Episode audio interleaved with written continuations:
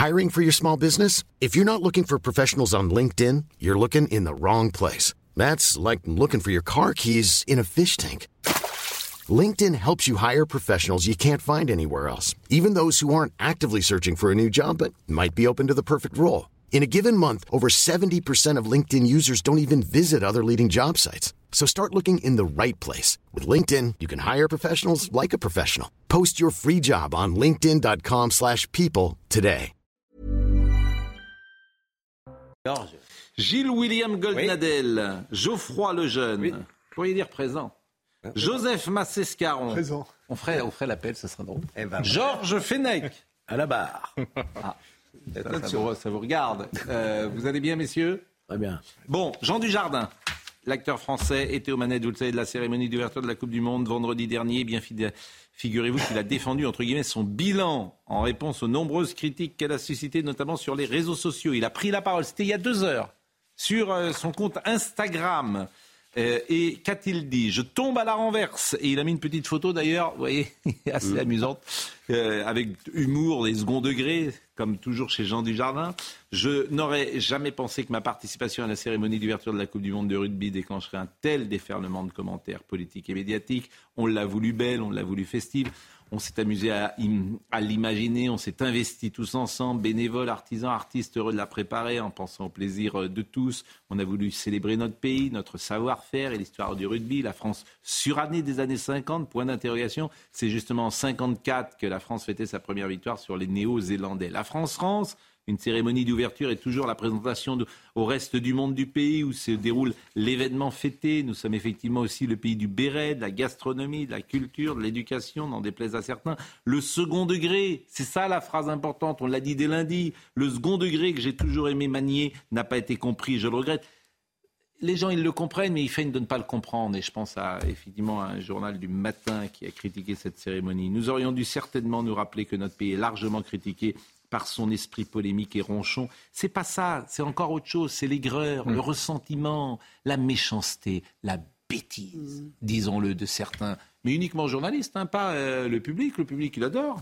Dommage que nous n'ayons pu y échapper alors qu'il y avait une telle bonne volonté. Cette cérémonie n'aurait jamais dû nous opposer, mais nous rassembler. Je suis un artiste. Je ne serai le porte-drapeau d'aucun parti. Je vais vous laisser régler vos affaires entre vous. Je voulais que ce soit une cérémonie d'ouverture d'esprit, de partage et de joie. Je garde cette belle émotion au chaud.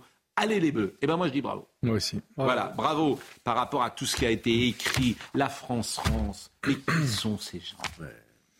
Rien, plus rien. Je l'aurais voulu un, un tout petit peu plus caustique, qui soit même pas dans le regret, mais davantage dans l'ironie. C'est ça qui est touchant, c'est qu'il y a une peine. en Voilà, fait. mais, bon, j'aime beaucoup ce garçon. euh, je Mais c'est une a- cérémonie d'ouverture. Non, mais, non, mais c'est même pas. de- C'est de la détestation du béret français, qui est considéré comme le béret de Vichy. Tout le reste, c'est de la littérature. Ces gens détestent les Français, c'est ennuyeux, mais qu'ils aillent vivre ailleurs. Mais ils voulaient pas- détestent la France. Ils ne voulaient pas une cérémonie d'ouverture, les autres. Ils voulaient une cérémonie de fermeture. Oui, un peu C'est ça. ça. Qu'est-ce qu'ils sont méchants C'est ça, c'est la méchanceté qui Qu'est-ce est. qu'ils sont Oui, méchants oui. Bien sûr. C'est fou la méchanceté. Ben, L'aigreur, le ressentiment, la jalousie. Tu les, tu les La- imagines la- rentrant le soir, là où ils habitent, les pe- petitesses, Oui. fermant. Alors évidemment, il voit Jean Dujardin qui est glorieux, qui est Eh beau, ouais. qui, est, souriant. qui est ah bah oui. Qui réussit. Mais moi, je les crains. Moi, Ces gens qui réussissent, Eh évidemment, eux, ils sont, c'est voilà, ils sont, ils sont, ils sont en bas. Donc ça les rend fous. Et le, le Pas le public, hein, le public est pas étant, le médiocre est nombreux. Oui, mais c'est pas vrai, justement. Pas le public. Non. Non, Non, c'est justement, pas le public. Enfin, public, bon. même euh, quelles que soient ses classes sociales, etc., il n'est pas comme ça. Il n'est pas envieux, il n'est pas dans cet esprit-là. C'est précisément les petits marquis. Bon, je crois qu'ils sont ridiculisés. hein. Ça sera à refaire, je ne suis pas sûr il y, a- referaient. il y a un truc qui est super triste, c'est Ouais. qu'on sent en effet de la peine dans le texte. Il y a une Oui, forme de. Mais bien sûr, ça mais, Mais- parce qu'il est sensible. Il est bah oui. sensible et en fait il est très touché. C'est hyper Mais- émouvant, moi je trouve. Mais il est sen- mais il- parce qu'il est sensible. Il, Oui, il dit voilà. cette cérémonie nous, nous l'avions voulu belle, nous l'avions voulu sûr. festive. Moi j'ai juste envie de lui dire aujourd'hui, euh, on était 15 millions à l'avoir vue belle et festive. Bien sûr, Euh, ils sont méchants. Oui, ils sont mais, très méchants. Ils sont très méchants. mais sans doute qu'un artiste comme Jean Dujardin Oui. a peut-être, hein, Oui. euh, la vie est belle pour lui, il a peut-être moins le cuir tanné Et parce qu'il est que d'aucuns qui sont diabolisés depuis des années, donc il n'a pas l'habitude peut-être de la méchanceté à Ah. ce point-là. Et surtout il la mérite pas le pauvre. Vous, vous- vous- vous vouliez parler de vous. Pas seulement, je regardais quelqu'un d'autre. Pas seulement. Vous vouliez parler. Bon. Ils n'aiment pas le rugby non plus, ces gens-là. Ils n'aiment rien. Qu'est-ce que vous voulez que je dise Ils n'aiment rien, donc euh, c'est normal. Beauf, paraît-il. Ils n'aiment rien. Ils n'aiment rien. Ils n'aiment rien. Mais j'aimerais connaître leur vie, entrer dans leur vie, connaître leurs amis, leurs amours. Ça doit être épouvantable. Lampedusa. Lampedusa. Et ça, c'est un sujet extrêmement grave. La Croix-Rouge italienne tire la sonnette d'alarme. Vous savez qu'il y a 7000 exilés qui viennent d'arriver à Lampedusa ces dernières heures. On va voir le sujet de Michael Dos Santos, mais euh, moi, à chaque fois maintenant, je pense à la phrase prophétique de Nicolas Sarkozy. L'immigration n'a pas commencé. Hmm. Et quand vous voyez ce qui se passe à Lampedusa, on est au cœur de cette phrase. Voyez le sujet Des migrants qui se hissent sur des palissades sous les yeux des policiers. D'autres qui sont récupérés sur des embarcations de fortune par les gardes-côtes. Ces derniers jours, plus de 7000 personnes ont rejoint Lampedusa. Une traversée périlleuse. Parmi les victimes, un bébé de 5 mois est décédé après être tombé à l'eau. Principale problématique pour l'île sicilienne, son centre d'accueil ne peut accueillir que 400 personnes. Hommes, femmes et enfants ont dû pour la plupart dormir dehors et affamés. Une distribution de nourriture a même donné lieu à des affrontements. D'ici la fin de journée, quelques 5000 personnes vont être transférées vers d'autres centres d'accueil de Sicile. Au total, plus de 123 000 migrants sont arrivés en bateau depuis le début de l'année, du jamais vu depuis 2016. Malgré ces promesses et un investissement de 45 millions d'euros pour la seule île de Lampedusa, le gouvernement de Giorgia Meloni n'arrive pas à endiguer l'immigration illégale. C'est le début. Mais euh, si ça, c'est pas une invasion, j'ai un problème de vocabulaire. Voilà. La réalité, elle est là. et ils viennent de Tunisie ils viennent de Tunisie, où ces gens-là, où les Africains noirs, ont été particulièrement maltraités, qui par les Tunisiens, qui, aussi par les Algériens. Et je n'entends pas beaucoup de protestations des antiracistes. Parce qu'entre racisés, comme on dit maintenant, apparemment, ça ne se passe pas si bien. Ça, montre quand même, pardon, hein, la, limite de la politique euh, que prétendait défendre Mme Mélanie. Et, non, et surtout l'Union européenne, si vous me permettez. oui, mais si vous me permettez, Mme Mélanie a fait sa campagne sur un certain nombre de points, et cette campagne-là, elle ne la suit pas. Elle a cru, par exemple, qu'il allait suffire d'arriver avec quelques millions euh, euh, et, voir le gouvernement tunisien, que le gouvernement tunisien allait se charger. Non, mais externaliser. Externaliser comme la Turquie l'a fait. Elle voulait. Le vrai sujet, c'est la faillite de l'Union européenne. Ah, nous sommes d'accord. Qui n'a pas voulu prendre depuis des années toutes les mesures. Nous sommes d'accord, mais nous ne. Et la démographie. Nous sommes, nous sommes d'accord, mais simplement, là, on, on, voit ce qui se passe à Lampedusa, mais ça se passe ailleurs en Italie. C'est-à-dire à Trieste, il y a des centaines et des centaines de mineurs dans la rue qui dorment à même le sol, à Trieste. Parce que là, ce ne sont pas des personnes qui sont africaines, qui viennent d'Europe centrale, des Balkans. Et peut rien faire, Madame Mélanie oui, pourquoi? Mais le problème, elle, est, elle est tenue. Elle est tenue par euh, l'Union européenne. Madame von der Leyen, c'est une catastrophe. mais Voilà, il faut dire les choses, mais dans tous les domaines. Il faut dire les choses. C'est juste une catastrophe.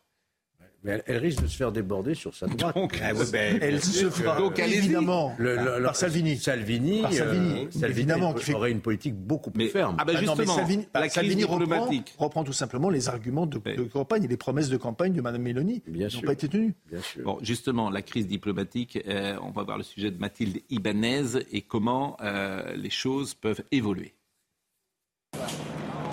L'Italie, plus que jamais porte d'entrée européenne pour les migrants. Des hommes, des femmes, des enfants en quête d'une nouvelle vie en Europe depuis le début de l'année. C'est deux fois plus d'arrivées qu'en 2022. Une situation encore jamais vécue et insoutenable pour le pays qui inquiète ses voisins européens. La France a donc décidé de renforcer ses effectifs à la frontière italienne en doublant les forces de police et militaires sur place.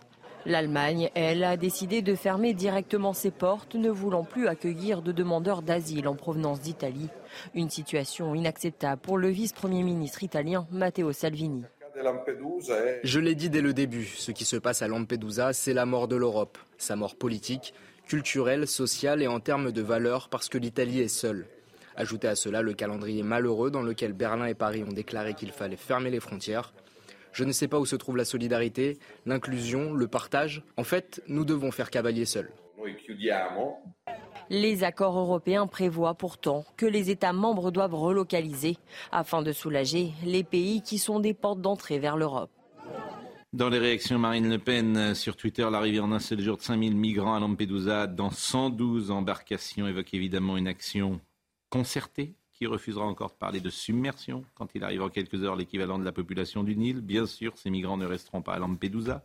Éric Ciotti, 6 000 migrants viennent de débarquer en Europe. Demain, ils seront aux portes de la France. Je demande au président de la République d'engager des moyens civils et militaires sans précédent pour protéger nos frontières. Tout ça a été annoncé. Hein. En fait, tout ça a été annoncé depuis un an, deux ans, trois ans, cinq ans. Non, mais c'est non oh, seulement l'échec. depuis, depuis, beaucoup plus longtemps. En effet, depuis le camp des saints de Jean Raspail. Donc, oui, c'est exact. C'est le exact. 73. C'est le camp des saints de Jean Raspail. C'est exactement ça. C'est exactement ça. Mais c'est l'échec de l'Europe surtout. Mais bien sûr. C'est l'échec du règlement de Dublin, ça ne marche pas. Bien sûr. L'échec de Frontex, bien sûr. ça ne marche pas, pas plus en Italie qu'en Grèce ou ailleurs. Et il y a manifestement euh, aussi euh, à revoir les accords de Schengen. Schengen Parce qu'on va, on va voir si ça continue comme ça, les, les, les pays membres de l'Union européenne vont rétablir leurs frontières. Hein. Mais je l'ai dit ce matin à hein. Philippe Guibert. Vous avez ce Suédois qui est aujourd'hui sur les territoires de France, Suédois qui est visiblement d'origine angolaise et qui a euh, frappé cette femme à Nice j'ai dit à Philippe Guibert, il faut revoir sans doute les accords de Schengen. Ils ne veulent pas, ils ne veulent pas, mais en fait, le réel va tellement leur sauter au visage que, effectivement, les, euh, États. Mais c'est parce que les gens vont le demander. Oui, il est tard. Vous savez que les gens. Euh, mais quoi, les gens, le public va le demander, c'est tout? Non, mais vraiment, euh, quand on pense à Lampedusa, moi, moi mm. la Sicile est presque mon troisième pays, si j'ose dire. Les gens de Lampedusa, fallait voir l'accueil il y a quelques années par les habitants de Lampedusa de ces gens-là. Aujourd'hui, ils sont moins nombreux les habitants de Lampedusa que les immigrés. La, la, réalité, elle, explose, si vous voulez, à, la réalité de ces pauvres gens. Bon, et puis quant à, quant à l'Europe, bah, l'Europe a malheureusement, Madame, Madame, euh, Madame Mélanie a voulu jouer sur les deux tableaux. Hmm. Elle a voulu prendre l'argent de l'Europe et en même temps refuser euh, le jeu de l'immigration. C'est pas possible. Malheureusement, c'est un, c'est, un choix. Hein. Vous ne pouvez pas faire les deux. Euh, les métiers en tension, c'est un sondage que nous avons euh, demandé, qui est lié évidemment à l'immigration également, puisque l'article 3 du projet de loi immigration favorisant la régularisation des clandestins employés dans les métiers en tension divise sur le plan politique. Et un sondage de l'Institut CSA pour CNews, publié aujourd'hui, 55% des Français se déclarent opposés à cette mesure. Et ça aussi, c'est intéressant, parce que les chefs d'entreprise, bah, ils pensent à leur business. Bah les restaurateurs, ils pensent à leur business. Mais quand tu régularises quelqu'un, tu l'as pour toujours. Donc c'est ta population qui change. Mmh. Donc effectivement, je comprends le restaurateur, lui il dit bah, j'ai besoin de faire euh, traverser, de travailler ma boutique. Euh, mais, mais, je répète, la personne que tu régularises est française. Et puis dans les 45% de gens qui sont pour, euh, ça, ça pourrait se comprendre à la limite ce que vous dites, mais ils ne comprennent pas qu'en fait, euh, quand vous ouvrez un moyen d'être légalement immigré, ça devient tout de suite un débordement. Les étudiants étrangers, par exemple, c'est devenu un délire. L'asile, c'est devenu un délire. 130 000 personnes l'année dernière. À chaque fois que vous ouvrez un droit, en réalité, beaucoup en profitent, pas pour la bonne raison. Moi, je ne sais pas comment Mme Borne va pouvoir présenter son projet de loi, alors qu'il euh, y a manifestement euh, beaucoup de difficultés au sein de la majorité euh, présidentielle. il y a un désaccord sur doit-on régulariser. Même au sein de la Macronie, il y a aussi un clivage. Je ne sais pas comment ils vont pouvoir présenter ce, projet de loi. Le mot régularisé est invendable. Invendable. Bon, en tout cas, 60% euh, des 35-49 ans sont défavorables à l'idée, 75% de sympathisants des Verts sont favorables à l'idée. C'est mmh. intéressant d'ailleurs, parce qu'on voit effectivement... Il y en a toujours eu des régularisations. Hein. oui, sous ah bah tous les gouvernements, des régulations massives. Oui, mais... Et là, on devait s'attendre quand même à fermer le robinet. Et non, on nous, on nous ressort une nouvelle régularisation. Voilà. Bon, euh, l'électricité, parce que ça aussi c'est intéressant, tout va exploser. Si, je vous assure, il y a un vrai problème de euh, pouvoir d'achat en France. Et Fabien Roussel en parlera, euh, on l'entendra tout à l'heure, parce que ça c'est une réalité. Il y a beaucoup de gens aujourd'hui qui sont dans des supermarchés au moment de payer à la caisse. Ils ne peuvent pas tout prendre ce qu'ils ont mis dans leur caddie et ils le laissent. Et ça, je l'ai vu. En plus, à la caisse. Ils le laissent à la caisse. Donc c'est un vrai problème. Ah. Et on apprend que c'est Madame Vargon qui a expliqué ce matin euh, une conférence de presse de Mme Vargon. C'est la commission de régulation de l'énergie des tarifs de l'électricité. Elle a dit une augmentation de 10 à 20% qui pourrait euh, être en place. Bon, c'est pas rien, 10 à 20% Bruno Le Maire a pris la parole et a exclu cette idée, mais moi je me méfie lorsque Bruno Le Maire dit quelque chose, parce que euh, parfois, pas toujours, c'est le contraire qui arrive. Donc une augmentation des tarifs de l'électricité de 10 à 20% comme indiqué par la présidente de la commission de régulation de l'énergie début 2024 est exclue. Je rappelle que Mme Bargon était dans, euh, dans le gouvernement. Si elle prend la parole, peut-être que ces gens pourraient se parler entre eux. On n'est pas obligé de paniquer les foules, d'affoler les foules. Bon. Et euh, M. Marlex a également pris la parole pour les Républicains. Et qu'a-t-il dit, M. Euh, Marlex? Euh, La Première ministre avait l'air surprise des prévisions d'Emmanuel Vargon. Une nouvelle hausse serait insupportable. J'ai demandé une conférence sur les prix de l'énergie. Mais on l'a dit, là aussi, c'est un peu compliqué, mais il faut sortir. De l'Europe. En fait, l'Europe, c'est... Je ne veux pas être anti-européen sur, sur, sur, sur, tous les sujets.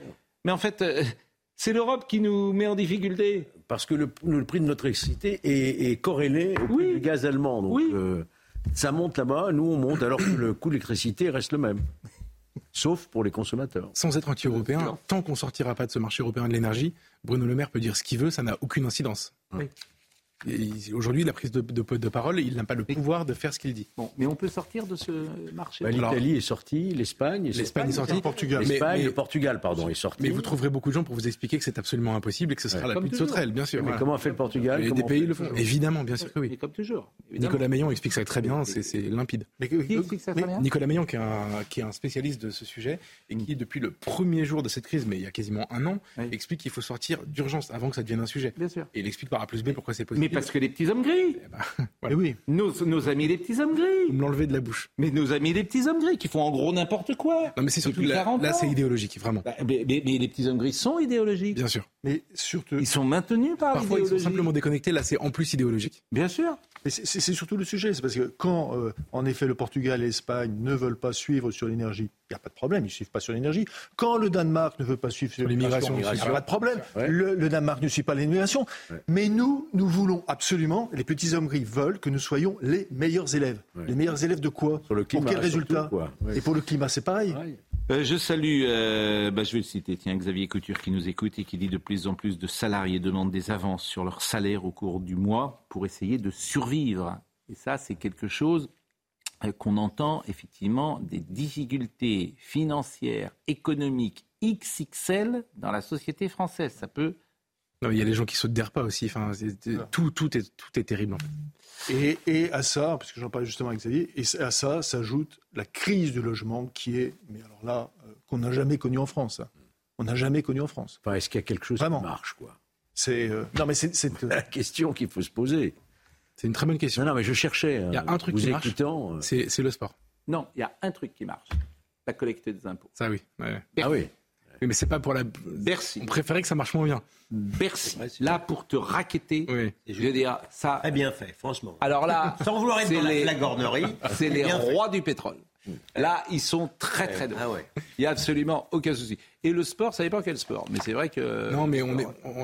le rugby, par exemple. Oui. Voilà, c'est heureusement. C'est pour ça que c'est terrible cette histoire du jardin. Oui. C'est parce qu'en fait, pour une fois, on est heureux. Ça marche bien le, rugby. Ah, c'est moi, c'est pour moi, c'est une question de valeur uniquement. Non, c'est parce que l'État s'en mêle pas. ah oui, c'est ça aussi bête que ça. C'est vrai. Je dirais, les entreprises marchent. Hein. Les entreprises. Le problème, c'est l'État. Le problème, c'est les petits hommes gris. Hein. C'est tout. Hein. Tous les retire et ça ira beaucoup mieux. Hein. Mais il n'y a pas de souci. Hein. Ça, c'est. Je veux dire, les entreprises, les chefs d'entreprise, tout ça, ça marche en France. Mais moins il y a d'État, mieux ça marche. Qu'ils fassent autre chose, en fait. Vous les avez rencontrés déjà, vous? Les petits hommes gris? Oui. On en parle, on en parle, on les voit jamais. On en voit partout, tous les jours, à la ah télévision, etc. Bien, sûr. Pendant le Covid, ils étaient, ils étaient, on les voyait à l'œil nu. Ils sont très discrets, quand même. Mais, ils, font, n'importe quoi. Les petits hommes gris, les petits hommes rouges. Bon, euh, Roussel Mélenchon après les préfectures mercredi, c'est le secrétaire national du Parti communiste Fabien Roussel qui a appelé aujourd'hui les Français à envahir les stations-service et les grandes surfaces, estimant que c'était de la légitime défense face à la hausse des prix, une prise de position rapidement critiquée d'ailleurs par le leader insoumis Jean-Luc Mélenchon. C'est-à-dire qu'il a peut-être été surpris, Jean-Luc Mélenchon, parce que d'habitude c'est le roi de l'outrance, et cette fois-ci c'est Fabien Roussel qui est venu sur son terrain Donc il a été euh, euh, étonné. Et qu'a dit M. Mélenchon Fabien Roussel appelle à envahir les préfectures. Cette initiative violente et purement personnelle. Elle n'a été discutée nulle part, pas même au PCF. Je crois donc qu'il ne serait pas raisonnable de s'y associer compte tenu de la violence qu'elle supposerait dans cette impréparation totale. Écoutez Fabien Roussel, il était sur France Info. Je dis tout simplement, stop, on ne va plus se laisser plumer comme de la volaille. Ouais, ça c'est pas le bon son. C'était celui d'Europe 1. On était euh, ce matin avec lui et parce qu'en en fait, il a quand même, il est revenu un peu sur ses propos et à Europe 1, je l'ai eu ce matin, donc il était un peu plus nuancé. Mais d'abord, écoutez ce qu'il avait dit à France Info quelques heures avant. Oui, oui, nous appelons à, euh, être mobilisés, à envahir les stations essence, euh, les, les grandes surfaces, les préfectures parce que l'État est responsable. Je ne supporte plus un président de la République qui dit l'État ne peut pas tout, l'État est impuissant, l'État ne peut pas faire. Eh ben, envahir, Fabien Roussel, envahir, ça veut dire envahir, risquer de dégrader. Mais non, écoutez, vous savez bien que je euh, suis un partisan de l'action euh, non violente, politique. Je sens qu'il y a une exaspération forte chez nos concitoyens, qu'il peut y avoir demain des éruptions de la faim. C'est l'éruption de la faim, comme on chante dans l'international. Marquer une pause et on verra qu'il a un petit peu nuancé, parce qu'envahir les préfectures, c'est Trump au Capitole, hein. ni plus ni moins. La pause. Il est 20h30, euh, Simon Guillain. On connaît le programme de la visite du couple royal britannique qui sera à Paris euh, mercredi prochain. Le roi Charles III et la reine Camilla se rendront sous l'Arc de Triomphe avec Brigitte et Emmanuel Macron pour une cérémonie de ravivage de la flamme et de dépôt de gerbes sur la tombe du soldat inconnu. Ils descendront ensuite les Champs-Élysées avant un dîner d'État dans la prestigieuse galerie des glaces du château de Versailles. Près de 3000 morts au Maroc, 4000 en Libye. Et pour rendre hommage aux victimes de ces catastrophes naturelles, eh une minute de silence sera observée ce soir au stade Pierre-Mauroy à l'occasion du match entre le 15 de France qui affronte ce soir l'Uruguay. Et puis des cadeaux lourds de sens. Vladimir Poutine et Kim Jong-un se sont offerts un fusil mais pour l'instant, pas d'accord officiel sur une éventuelle livraison de matériel militaire. La visite en Russie du dirigeant nord-coréen qui a débuté mardi durera encore quelques jours. Vladimir Poutine a par ailleurs accepté l'invitation du dirigeant à se rendre en Corée du Nord. C'est vrai que ces images sont absolument fascinantes depuis 2-3 jours. Le train de Kim Jong-un, le dîner, le, la, la façon dont ils se serrent la main tous les deux, ces images sont. Ça nous ramène en arrière. Comment? Ça nous ramène en arrière. Et oui, on a l'impression effectivement d'être au, début du XXe siècle. C'est bon dessiné partie de chasse. Monsieur Roussel, euh, il a un peu nuancé effectivement son idée d'envahir les préfectures. Je dis tout simplement, stop, on ne va plus se laisser plumer comme de la volaille. Ça, c'est terminé. Si pour faire réagir le gouvernement, je dois employer des mots durs, mordre le trait, appeler à envahir les préfectures pour qu'ils bougent, j'assume.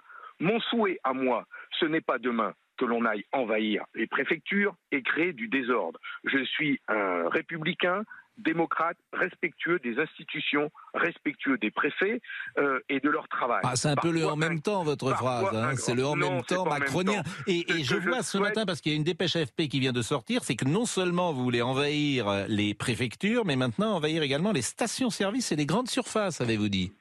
Ben, Bien sûr, mais c'est là où ça se passe, non? Ben, C'est quand même eux qui sont en train de nous plumer. Bon, euh, est-ce que vous craignez euh, dans la France de demain euh, des manifestations, des, stations-service prises d'assaut Non mais sur, Roussel, pardon, vous avez employé le mot Trump. Sur Roussel, moi je trouve qu'il y a Trump pris sur la marchandise. Pourquoi il y a Trump pris sur la marchandise? C'est parce que vous regardez la fête de l'humain. Vous avez en concert M. Médine. Vous avez le syndicat de la magistrature. C'est-à-dire que vous avez, et là, vous avez la prise de position de M. Roussel. M. Roussel qu'on présente comme à part, en fait, n'est pas si à part que ça, ce qui n'y paraît. Ça, c'est, une, c'est vraiment une, tromperie, c'est un, c'est un leurre pour, euh, pour les bobos, pour les éditorialistes en, qui, qui euh, en manque d'imagination. Sur policière, écoutez, parce qu'il a répondu quand même. Mais comment vous pouvez, en bah, même temps, sur la police, tenir ce discours bah non, justement, il ne le tient pas. Écoutez-le. Ah oui. Écoutez-le. Je n'ai pas envie de manifester en entendant euh, autour de moi ce, slogan Tout le monde déteste la police. Ce n'est pas vrai et je ne partage pas euh, ce slogan-là. Et donc, euh, je ne souhaite pas m'y associer pour cette raison-là. J'ai vu qu'en plus, depuis, ils avaient ajouté comme revendication l'autorisation du port de la baya dans les écoles, etc. Pour moi, cette manifestation prend une tournure que je ne partage pas. C'est la raison pour laquelle je n'y serai pas. Et il parle, vous l'aurez compris, de la manifestation du 23 septembre organisée par la France Insoumise. Donc il se démarque quand même. Mais qu'est-ce qui se passe à l'humanité? Non mais Pardon, mais qu'est-ce qui se passe à la fête de l'humanité? William. il ne vous a pas échappé qu'ils étaient en concurrence. Ils sont en concurrence, les deux. Ah, Roussel a marqué des points récemment, parce que de toute manière, Mélenchon a descendu tout seul, parce que, compte tenu de ses excentricités, que lui, il fait un effort sur l'anti-wokisme avec le barbecue, sur, euh, sur l'islamisme, etc. Mais en même temps. Et en même temps l'expression de M. Pro est assez pertinente, toute flagornerie mise à part, c'est qu'il veut quand même pas, il ne veut quand même pas renoncer à l'extrême gauche. PC, c'est à l'extrême gauche. Donc il mélange, il fait un peu de. Il y a des élections européennes. Allez, il fait des élections européennes. pour euh, terminer ce chapitre. Il, fait sa cuisine, quoi. Ce que disait Manuel Valls ce matin chez Jean-Jacques Bourdin, la gauche non républicaine. Hmm toute une partie euh, de la gauche qui a rompu avec euh, avec euh, avec la, la, République et qui, qui n'est plus républicaine. Ah, n'est plus républicaine. Mais mais moi je considère que du, du point de vue de ma conception de la République, c'est-à-dire qui concilie l'autorité, la liberté, l'égalité et la fraternité, une formation politique qui s'en prend un des piliers de l'État, c'est-à-dire la police, alors qu'il y a en plus une demande d'ordre massive dans notre société, et notamment, et pas seulement euh, dans les couches populaires, quand on s'en prend évidemment à ce, à ce pilier, oui, qui est un pilier de la République et de la démocratie, euh, on n'est plus républicain. Voilà ce qu'on pouvait dire sur ce. il a raison. Bien sûr, il a raison, mais comme il n'y a rien de neuf. Mais c'est une. Valls est l'une des premières victimes de la fascisation de l'extrême gauche. Il faut mm. voir ce qu'il lui avait fait à Évry le, jour de son élection, euh, il incarne aux yeux de l'extrême gauche fascisante euh, tout ce qu'il déteste. Hmm. Donc il est assez normal qu'il prenne cette position que je trouve Bon, euh, on est loin encore de l'élection présidentielle, mais c'est vrai qu'il y a des sondages qui circulent. Intention de vote pour le premier tour de l'élection présidentielle 2027 avec une hypothèse Bruno Le Maire. Marine Le Pen est en tête avec 32%. Jean-Luc Mélenchon serait à 16%, Bruno Le Maire serait à 16%. C'est-à-dire qu'on pourrait avoir euh, en 2027 un deuxième tour entre Marine Le Pen et euh, Mélenchon. Et Jean-Luc Mélenchon. Et, puis, euh, c'est pas, enfin, c'est dans beaucoup d'hypothèses. Hein. il y a beaucoup, de, candidats qui sont testés et il est souvent au second tour. Exactement. alors là, si c'est Elisabeth Borne, donc évidemment, si c'est Elisabeth Borne, Elisabeth Borne, elle est à 11%. Vous vous rendez compte que Laurent Wauquiez serait à 9, Cazeneuve à 9, etc. Personne surnage, en fait. Vous avez euh, Marine Le Pen qui, euh, qui est euh, très haut et, seulement lorsque même Gérald Darmanin il n'arrive pas. Donc là, c'est l'hypothèse avec Édouard ah Philippe, en revanche, qui paraît le mieux placé pour être dans un deuxième tour face à Marine Le Pen. Très loin de 2027. Oui, on en Parmi les, les, personnalités qui sont dans ce sondage, oui. certaines n'ont pas encore commencé à se montrer. Oui. Et, que tout cela, c'est vrai. François Laurent Wauquiez, par exemple. Oui. Euh, attendons de voir. Oui, mais Laurent. Non, non, mais vous souriez, euh, Joseph. Mais... Non, je l'ai vu sourire. Non, ah, non, non, moi je l'ai vu sourire. Ah, hein. C'est pas bien ça. non, mais je souris parce que quand Pascal a demandé à qui vous pensiez, c'était évidemment lui. Bah, évidemment. Non, mais Laurent Wauquiez, transparent. Son espace. C'est quand même le leader naturel un peu de la droite aujourd'hui. Son euh. espace, hein. son espace est quand même très limité. Ben, il va falloir élargir. Je vous rappelle quand même que les macronistes vont partir. Hein. Ils vont partir où? Après Macron, le macronisme n'existe plus, on est d'accord. Eh, je ne partage pas votre avis. Les macronistes, ils iront chez Édouard Philippe, qui est le fils. Édouard Philippe n'a jamais adhéré euh, à En Marche, hein, vous le savez très bien. Ça sera, Et les LR n'iront jamais vers Édouard Philippe, qui a quitté, euh, un peu trahi euh, les LR quand même. Il n'empêche que pour Laurent Wauquiez, qui devra construire un programme sans doute à droite, voire très à droite, pour l'emporter, vous serez concurrencé par Marine Le Pen, peut-être par un candidat euh, reconquête, Éric Zemmour ou Marion Maréchal, et qu'il va falloir trouver cet espace. Et que ça ne va pas être simple pour être au deuxième tour. On verra, on verra bien. Ah bah, et en attendant, pardon, mais la leçon, la leçon du sondage, indépendamment d'échanges de. Parce que le vote utile, le problème, c'est le vote utile dans ces cas-là. Tu votes pas pour quelqu'un qui n'a pas de chance au deuxième tour. Le sondage, c'est qu'il n'y a plus de diabolisation de Marine Le Pen. Alors ça c'est la oui c'est la première leçon. Oui, ça, bah, ça c'est pas. Et, oui. et la deuxième la deuxième c'est qu'on a beau on a beau taper sur Mélenchon toute la journée en expliquant Oui, que sa dérive est bien sûr. hyper radicale. le- le- il est pas il est, il est pas mal. Oui, mais parce que pareil, vous aurez le vote utile. C'est-à-dire que ce qui Je joue. dire, Pascal, mais non, que- le vote utile, vous n'avez pas voté pour Cazeneuve, vous savez que c'est un vote perdu. Le mystère. pas non plus. Non mais ce qui est ce qui est Le mystère, tu le trouves dans la Je jeunesse. ne comprends pas le mystère Mélenchon. Non, il y a une grande partie maintenant de la jeunesse qui a été décérébrée par les médias et qui est radicalisée. Pardon non mais il a raison il a raison. Bah oui. L'électorat de Mélenchon est assez jeune. Bah oui. Pardon d'être un peu abrupt. Mais non, mais c'est vrai, mais bien, bien sûr, voilà. sur des sujets Alors, sur le climat, sur euh, Voilà. plein de Et, choses. et, le vote musulman et le Et vote, le vote musul- musulman. et le vote musulman qui a un socle Le pape. Bien sûr. Le pape, le pape François se rendra à Marseille euh, du 22 au 23 euh, septembre prochain pour la clôture des rencontres méditerranéennes. Alors bon, de quoi il se mêle? Si vous me permettez, avec euh, Tout le respect tout le respect que j'ai au pape, Hum. bien évidemment, parce que euh, à cette occasion, Emmanuel Macron assistera à la messe donnée par le souverain pontife au stade Vélodrome et échangera avec lui les thématiques internationales et, et- et sur l'immigration. Il vient nous donner la leçon sur l'immigration. C'est ça. Je crois le jeune, je vous vois. euh, Ah, moi, c'est, écoutez, c'est simple. Moi, je suis, moi, je suis catholique. S'il fait ça, s'il vient pour ça, je serai très en colère. Vraiment. Bah, vous ne l'êtes pas déjà par rapport Si, aux si, je suis déjà en colère. Je suis déjà en colère, mais c'est, la première fois en France. Enfin, il a dit, je viens à Marseille, pas en France. Donc, Moi, je suis le dernier à m'exprimer sur le sujet, sans doute, mais moi, je le considère comme euh, le premier pape post-chrétien. C'est tout. Mais, Exagérons pas. Non, mais chaque, chaque mot est dûment pesé. non, mais je vais dire que, que, Ah, ça, et en fait, il y a beaucoup. non, là, il ne faut pas exagérer. C'est pour ça que vous savez que c'est pour ça qu'il s'entend parfaitement bien avec Emmanuel Macron. C'est deux jésuites. Oui. Il faut bien comprendre Ça, ouais. ce que sont les jésuites. Ça, euh, je veux dire, et dans la religion catholique, il faut bien comprendre ce que sont les jésuites. Donc ils s'entendent bien parce que c'est les mêmes. Il le C'est tutoie, comme je crois. C'est les mêmes. Et, et- et- et si vous connaissez des jésuites dans votre entourage, non pas faites attention, je ne dirais pas cela, Mais- mais, c'est un tempérament, c'est une nature. Il faut juste rappeler une chose, parce qu'il joue un peu le rôle d'autorité morale. C'est un peu comme c'est devenu dans les médias aujourd'hui, le pape, c'est devenu un peu le Dalai Lama. Mm. Il dit quelque chose. En plus, comme il dit que des choses qui vont dans le sens de la lutte euh, pour le climat et euh, pour l'immigration, il est adulé par nos médias. Bah, évidemment. Mais il faut rappeler une chose, c'est que ces gens qui l'encensent pour ces raisons-là, qui sont pour moi des mauvaises raisons, se, se trompent sur un point, c'est que ce qu'il dit sur le plan politique n'a aucune valeur. Aucune. C'est un citoyen du monde. Ah, ça peut avoir alors, une, c'est un chef. Alors, non, ça a de l'influence, Pascal, ça a de l'influence, mais aucune valeur. C'est-à-dire que moi, très souvent, j'entends, mais t'es catholique quand même, tu devrais être d'accord sur l'immigration. Ça n'a aucun rapport. Il y a des Oui, aucun rapport. Non, mais on pourrait aussi dire que c'est le message du Christ, aimez-vous les uns les autres, et euh, de ne pas faire de différence Mais- entre... euh, c'est- mais ça peut s'entendre. Mais non, mais on peut aimer, on peut aimer son prochain en souhaitant qu'il reste chez lui. Hein, c'est pas un problème. Oui, sauf que s'il reste chez lui et qu'il meurt, vous pouvez l'accueillir chez vous. Ça Mais attendez, attendez. Enfin, sauf euh, que Lampedusa, euh, pardon. Vous connaissez, vous connaissez mal Jésus-Christ. Hein Et, et Euh, Permettez-moi de vous le dire. Ah oui. Ah bah non, il est. Cette phrase est... Ah mais oui.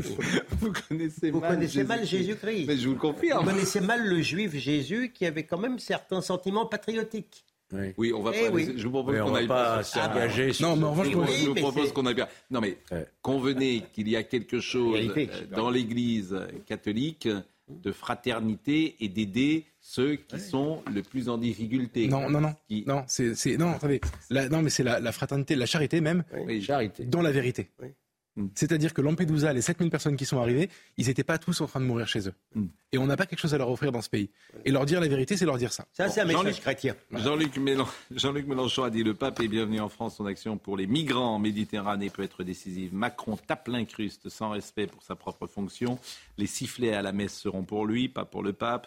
Alors beaucoup de gens effectivement euh, parlent de la laïcité, laïcité qui n'existait pas pour la Baïa, mais qui existe du coup lorsque euh, Emmanuel Macron va à une messe. Je vous propose de voir peut-être le sujet de Sarah Fenzari sur l'organisation. Ah, il n'est pas là, me dit euh, Benjamin No, le sujet de Sarah Fenzari. Alors, Mélenchon, Mélenchon, quand dit le, le tweet, c'est vraiment le, lui, c'est le souverain poncif. hein.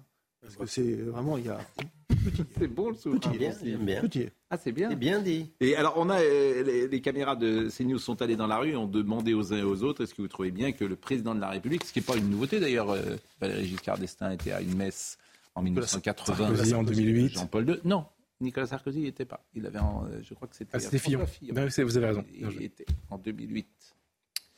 Eh oui. Bravo. Écoutons en Vous revanche, oui, Nicolas Sarkozy était allé accueillir le pape, mais à la messe, c'était François Fillon. je vous propose d'écouter, oui, des Français interrogés. Est-ce que la place d'Emmanuel Macron est d'être à la messe? Je crois à la séparation totale entre l'Église et l'État. bon, il est un peu désespéré de toute façon. Ça me pose aucun problème et ça me semble même bien, le pape étant euh, aussi un représentant euh, plus que religieux pour moi. Je pas de religion, mais dans un pays laïque, je sais pas si c'est trop bien vu, je sais pas. Comme le pape, euh, bon, a aussi une fonction présidentielle, je trouve pas anormal qu'il y aille devrait assister à, la messe du peuple plutôt, laisser de côté le religieux et aller vers l'humain euh, d'abord. Ça m'est complètement égal. Voilà, on est dans une culture judéo-chrétienne ici, donc euh, non, ça ne me choque pas. Il sera présent, ah mais il ne participera, pas, ne participera pas à l'Eucharistie, il ne communiera pas. Donc c'est une présence. Euh, voilà. Mmh.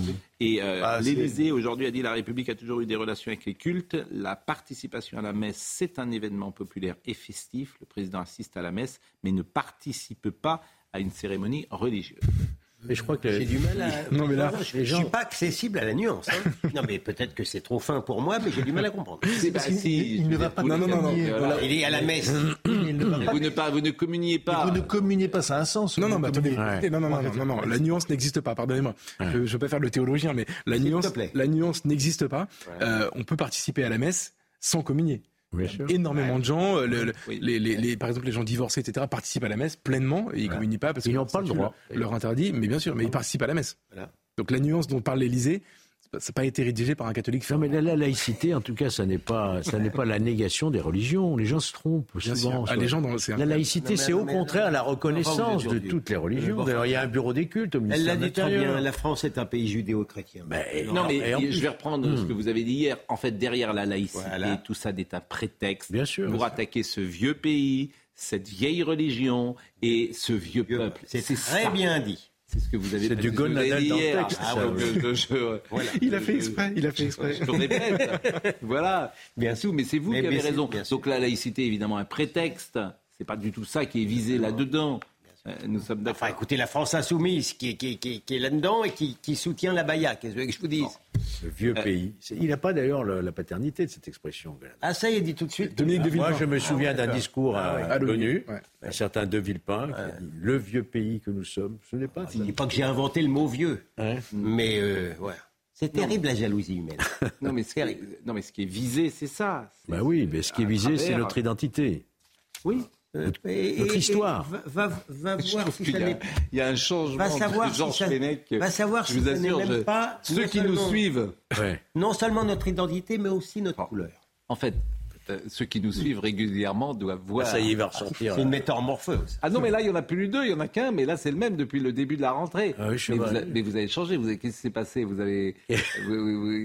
Il a écrit un livre. des révélations. il a écrit un livre. je... Non, je, je, crois que le, on est au pied du mur et qu'il faut, euh, faut plus tergiverser. Il n'y a plus de place pour le deuxième genre. Ça vous fait rire. oui, il n'y a plus de place. Ou alors peut-être que euh, vous-même. Je pense que la situation du, du, du pays, j'allais dire de mon pays, c'est pas le bien, c'est le nôtre. Mais ça, ça vous est venu cet été. En juin, ça, ça, ça a mûri. Ça vous n'aviez pas au mois de juin C'était la saison des mariages peut-être Oui. C'était la saison du printemps Il n'y avait pas eu cette révélation. Non, non, et, puis juillet-août, oh mon pays au pied du À la fin du mois de juin. Là, je vais, je vais y aller. Non, parce que je vais changer d'avis. À la fin du mois de juin les premiers bah, oui. oui. Me dites pas ah que je suis responsable. Hein. Mais je vous dis pas que vous êtes ah responsable. Je dis pour vous suivre. Je répète à chaque fois l'amitié que j'ai pour vous. Hmm. Je vois une. Il y avait quelqu'un de nuancé. Je vous rappelle que vous vouliez travailler avec Emmanuel Macron au printemps. Hein? Bah. jamais dit ça. Moi, j'ai jamais dit ça. Alors là, Monsieur Lejeune. Non, non, non. mais... Monsieur Lejeune, c'est pas vrai Non, c'est vrai, Georges. Pardon, excuse-moi. Tu as dit, tu as, tu as déjà dit qu'il y avait une fenêtre pour la droite. Vous avez dit que le, les LR devaient travailler avec Emmanuel Macron. C'est ce que vous nous avez dit au printemps. J'avais même des propos très aimables pour Mélenchon. Mais, mais, et maintenant, vous êtes parti de l'autre sens. Bah, c'était votre frère à l'époque qui intervenait. bon, mais ou alors cet été, manifestement, il s'est passé quelque chose. Non, j'ai simplement dit que Macron devrait laisser les clés du gouvernement à LR. Ah oui, bah ça ne veut pas dire travailler avec Macron. Bon, bien sûr. Bon. Enfin, vous avez changé, mais pour mieux d'ailleurs. Non, mais j'ai eu des discussions cet été, j'ai ah. réfléchi, j'ai rencontré des gens. Qui vous avez rencontré? Alors, je vous dirai pas ici. Oui, mais à chaque fois, vous nous dites. Bah, non. vous nous aviez dit qu'il y avait un nouveau vous, avez vous avez toujours. Votre tuyau, c'est des souvent non, non, mais... Premier, hein. Je ne sais pas avec qui vous avez parlé cet été. Ceci, ceci, dit, euh, Cela dit, ceci dit, quasiment, enfin, quasiment tous les hommes politiques sont dans le cas de Georges qui a fait de la politique. Oui, c'est vrai. Il y a une vraie Valls, on a écouté Valls tout à l'heure, c'est pas le même qu'il y a 10 ans. Euh, il donnait déjà des bons signes. Pas le même qu'il y a 15 ans. Sarkozy, depuis le début de l'année, pardonnez-moi, je le trouve beaucoup plus à droite qu'il y a, il y a 15 ans. Euh, il y a un glissement général. Certains politiques le comprennent. Arrivé. J'ai été influencé par ces news, vous voyez. Oui. Ah, ça peut jouer. Non, mais ça, peut ça joue, hein, c'est vrai. non, mais nos débats, le réel, nos débats ouvrent les yeux à beaucoup de gens. la vérité, c'est que le réel est en train de ah sauter aux yeux euh, des uns et des autres, et qu'effectivement, ce qui se disait pas il y a dix ans, aujourd'hui, comme c'est dans la rue, bah, on le dit. Oui, il y a le réel, il y a la libération des choses. Je crois qu'il faut arrêter le déni, quoi. Hum. Mais donc, très bien, et cette révélation, donc tardive, oui, oui, oui. comme les vengeances, ah, euh, les, vendanges, je vais dire, les, vengeances tardives. Peut-être que l'esprit aussi. L'esprit saint, peut-être. Ah oui, c'est possible. Non, non, mais c'est bien. Euh, Comment ça se passe maintenant? On a fini oui Non, non, non. On a... pour savoir. Non, non, il nous reste quelques sujets, notamment un référendum. Pas de grève d'ici aux Jeux Olympiques et Paralympiques de l'été 2024. Tel est l'engagement pris par euh, le syndicat majoritaire de contrôleurs aériens français. Et ce matin, Xavier Bertrand a défendu le principe d'une loi sur le service garanti dans les transports. Vous allez me dire ce que vous en pensez il interdire les grèves pendant les grands événements? C'est le souhait de Carl Olive, mais aussi de Xavier Bertrand. Le président Les Républicains de la région des Hauts-de-France souhaite, sous la forme d'un référendum, laisser les Français choisir. Je pense que c'est un sujet pour lequel les Français devraient s'exprimer par un référendum. Si vous avez un gouvernement qui a le courage, vous pouvez vous en passer. Une proposition qui convainc les Français. Je suis toujours contre la grève parce que ça c'est embêter les gens. Je trouve qu'il y a de l'abus dans dans les grèves. Ce ne serait pas quelque chose de souhaitable d'intérieur ce genre de manifestation. Pendant les JO et après, euh, faire grève euh, sera plus acceptable. Car la Coupe du Monde de rugby ou encore les Jeux Olympiques sont sous la menace des grèves qui planent uniquement du côté de la SNCF et de la RATP. Car le syndicat majoritaire de contrôle aérien a annoncé mardi qu'il n'appellerait pas à la grève jusqu'en septembre 2024. Pour Xavier Bertrand, le gouvernement aurait payé une rançon pour obtenir cette trêve olympique. On ne sait pas ce qui a été dit et je vais vous dire une chose. Le ministre des Transports a payé une rançon. J'ai demandé à Clément Beaune de révéler ce qu'il y a dans cet accord qui aujourd'hui est totalement secret. L'accord prévoit une augmentation indemnitaire et le principe d'une nouvelle discussion salariale à la fin des Jeux olympiques. Bon, on peut se réjouir quand même que notre pays accueille euh, les Jeux olympiques et qu'il n'y ait pas de grève. Ah oui. Bon, le sujet, c'est le sujet majeur, c'est pas la grève, c'est la grève dans les services publics, hmm. qui est une grande spécificité française. Que, à l'étranger, alors les Anglais filent un mauvais coton, mais que en principe, que les étrangers ne comprennent pas. Surtout que cette grève n'est valable que quand il s'agit d'embêter le monde, donc dans les périodes, dans les périodes cruciales. Donc la proposition de Bertrand, parce que M. Sarkozy avait tenté d'arranger les choses, etc., avec l'histoire du préavis. Mais là, il y a en vérité, c'est encore pire. Pendant, pendant les événements, vous avez vu que la CGT a fait, a fait des coupures ciblées politiquement. Et maintenant, Mme Binet est outrée parce qu'il y a des poursuites contre les responsables euh, CGT, M. Lemesplier, pour ne pas le nommer, mais parce qu'il a fait, il a fait des coupures totalement illicites, ciblées sur le plan politique. Voilà.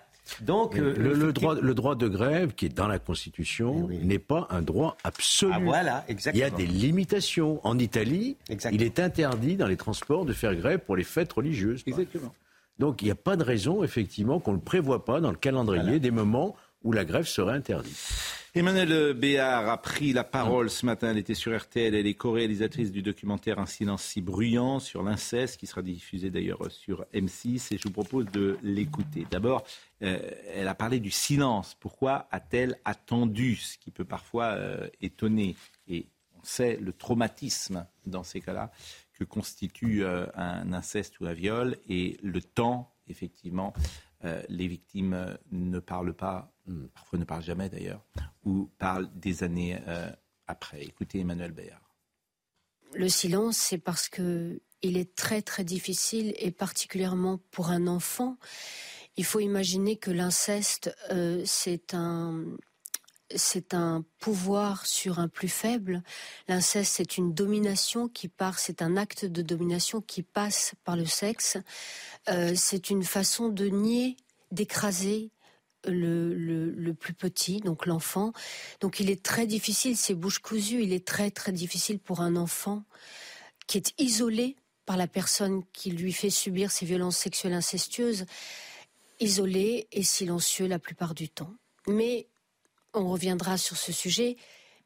L'enfant parle, moi j'en suis convaincue. L'enfant parle, peut-être pas avec des mots qui rentreraient dans un cadre juridique, mais si on est très à l'écoute, et c'est la moindre des choses de la part de notre société, de nos institutions, on se rend compte que l'enfant parle avec d'autres mots, l'enfant parle avec des maladies, il a des symptômes à l'école, chez le médecin, donc voilà.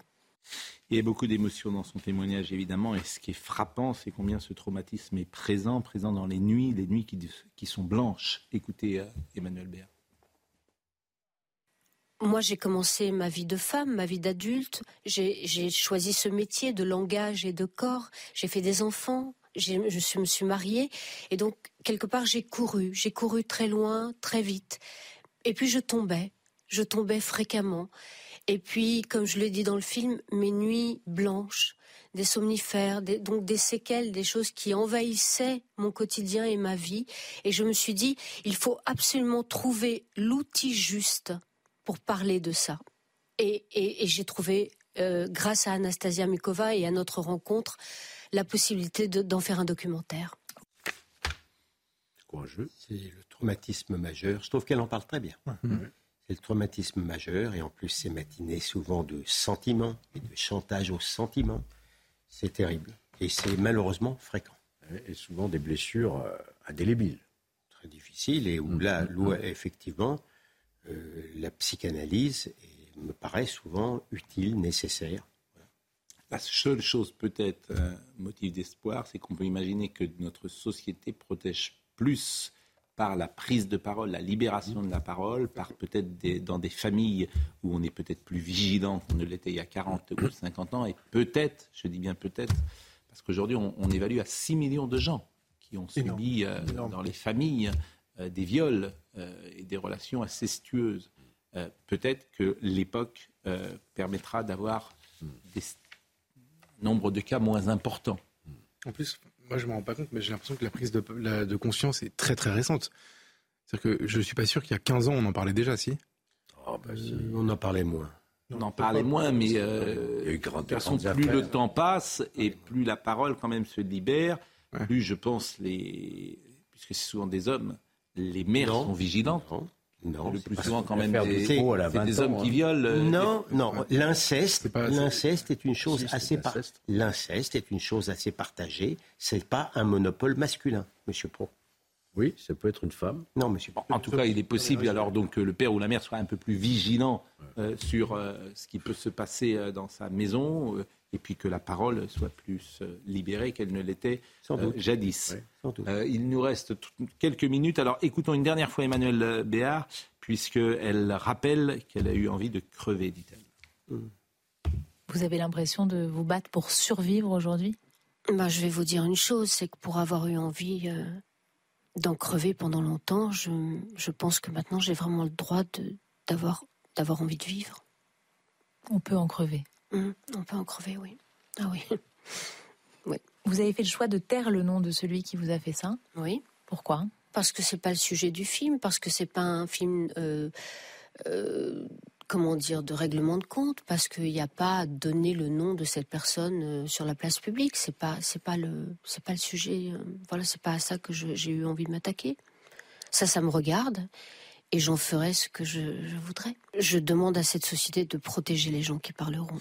Et vous l'aurez compris, elle était au micro d'RTL et d'Amandine Bégaud qui a réalisé cette interview avec beaucoup de délicatesse. Quel est le crime le plus, quel crime le plus atroce de tuer euh, l'enfant qui est en vous? Parce que c'est ça en fait l'inceste. L'inceste tue l'enfant qui est en vous. En tout quand cas, vous tuez l'enfant qui est en vous, c'est-à-dire vous tuez évidemment la personne vous tuez la personne. C'est-à-dire que la personne continue de vivre, elle, exprime ça tellement bien, elle continue de vivre, elle continue de courir, de marcher, Et c'est une personne qui vit dans elle, parce qu'on a tué l'enfant en elle. C'est l'interdit majeur. C'est la transgression de l'interdit majeur. Absolument. En tout cas, elle a exclu expressément, c'est pu être son père, elle a exclu totalement. Oui. Ça, c'est- pas dit Oui, qui c'était, mais... non, non, on sait que Non, parce pas- qu'on y a tous... Non, non, bien sûr, évidemment. Évidemment. Ouais. Hmm. Bon, c'est toujours difficile d'enchaîner et notre ami euh, Olivier Benkemoun est là ce soir pour euh, le meilleur de l'info. Et évidemment, euh, le meilleur de l'info, c'est tout ce qui s'est passé sur CNews depuis 6 heures du matin. Et tout regarder et vous nous proposez une sorte de, j'allais dire best-of, non, de Mais oui. florilège. Mais vous pouvez dire florilège, zapping, un mot français. Qu'est-ce qu'on pourrait dire encore? Enfin, le Ah. meilleur, c'est le meilleur. Et il s'en est passé beaucoup. Il y a eu beaucoup, beaucoup d'actualités. On réécoutera tout à l'heure Emmanuel Béard avec d'autres commentaires. Moi, j'ai rencontré plusieurs fois Emmanuel Béard. Je la trouve à chaque fois qu'elle parle, quel que soit le, le- le sujet, quand elle parle de, de musique, quand elle parle de son père, quand elle parle de cinéma, elle est touchante. Elle est touchante et elle a une voix extraordinaire. Avant de nous quitter, et puis c'est une merveilleuse actrice qu'on peut voir dans des films majeurs comme euh, Un cœur en hiver, où elle était dirigée par euh, Sautet. L'autre film euh, de Sautet, euh, qui est avec Michel Serrault, le dernier film euh, qui est merveilleux, dont j'oublie le nom à l'instant. On dommage. connaît que celui-là, euh, avec euh, Michel euh, Serrault. De quoi ça parle? Ça De quoi ça parle? Dites-moi, franchement, qu'on Non, je peux pas vous aider. Ah, vous allez trouver ce, c'est le dernier film, je le dis avec euh, Benjamin Auquin, un film absolument formidable. Vraiment, c'est un des meilleurs euh, sautés. Euh, Nelly et Monsieur Arnaud. Ah oui. Nelly et Monsieur Ah oui, Arnaud. oui. Elle est extra, elle est formidable. Et puis, euh, elle était évidemment trouble rapport Manon dans le vieux Manon- monsieur Manon et. Voilà. Et elle était évidemment Manon dans. Et Les Passagers de la Nuit. Vous n'avez pas vu le film Le Passager de la Nuit? C'est le dernier film qu'elle a fait. Et vous entendez sa voix. Et elle joue le le rôle d'une animatrice radio. Elle est, euh, elle est incroyable. Il y avait, avait la noiseuse, elle avait déjà été chez Rivette, elle a une carrière euh, extrêmement importante. Avant de nous quitter, c'est important, Elliot Deval sera à l'antenne demain de, à, de 19h à 20h en compagnie de Philippe de Villiers. Fondateur, comme vous le savez, du Puy du Fou et ancien ministre, qui peut revenir sur les moments forts de la semaine écoulée. Il parlera du syndicat de la magistrature qui a accepté de venir à la fête de l'UMA, du trafic de drogue omniprésent à Marseille, de la hausse significative de l'ultraviolence en France, ainsi que l'immigration avec cette crise majeure que subit l'île italienne de Lampedusa. Philippe de Villiers, c'est euh, désormais euh, sur notre chaîne. Pascal, Euh, Pascal, je- Il y aura Geoffroy Lejeune, vous serez là demain? Mais surtout, il vous avez pas dit, oui, je serai là absolument. parler mais de complément d'enquête. Il va parler de complément d'enquête. Il va répondre sur le Ouais. Puy du Fou. J'allais terminer. Ah, pardon. Ah oui. J'allais est- terminer avec ça, Philippe Pardon, de Villiers. pardon. Donc soyez demain entre 19h et 20h à l'antenne de CNews avec euh, l'ami Elliot Deval. Merci, c'était un plaisir. On est peut-être un poil en retard de ce fait. Je voudrais. Il dit oui. C'est pour ça qu'on va y aller doucement, nous autres. Il dit oui. Non, parce qu'il y a un match ce soir. hein. Ah oui, non. Oui, Virginie y était à la réalisation, Samuel était à la vision, Grégory euh, Possidello était au son. Merci à Benjamin Briac Japio, Marwan Saïr. Merci pour cette semaine parce que vous avez été présents euh, tous les jours quasiment et c'est vrai que le succès était au rendez-vous cette semaine. Je ne sais pas s'il y a un rapport de cause à effet. Euh, Direct. Olivier ben. Olivier Benkemoun dans une seconde.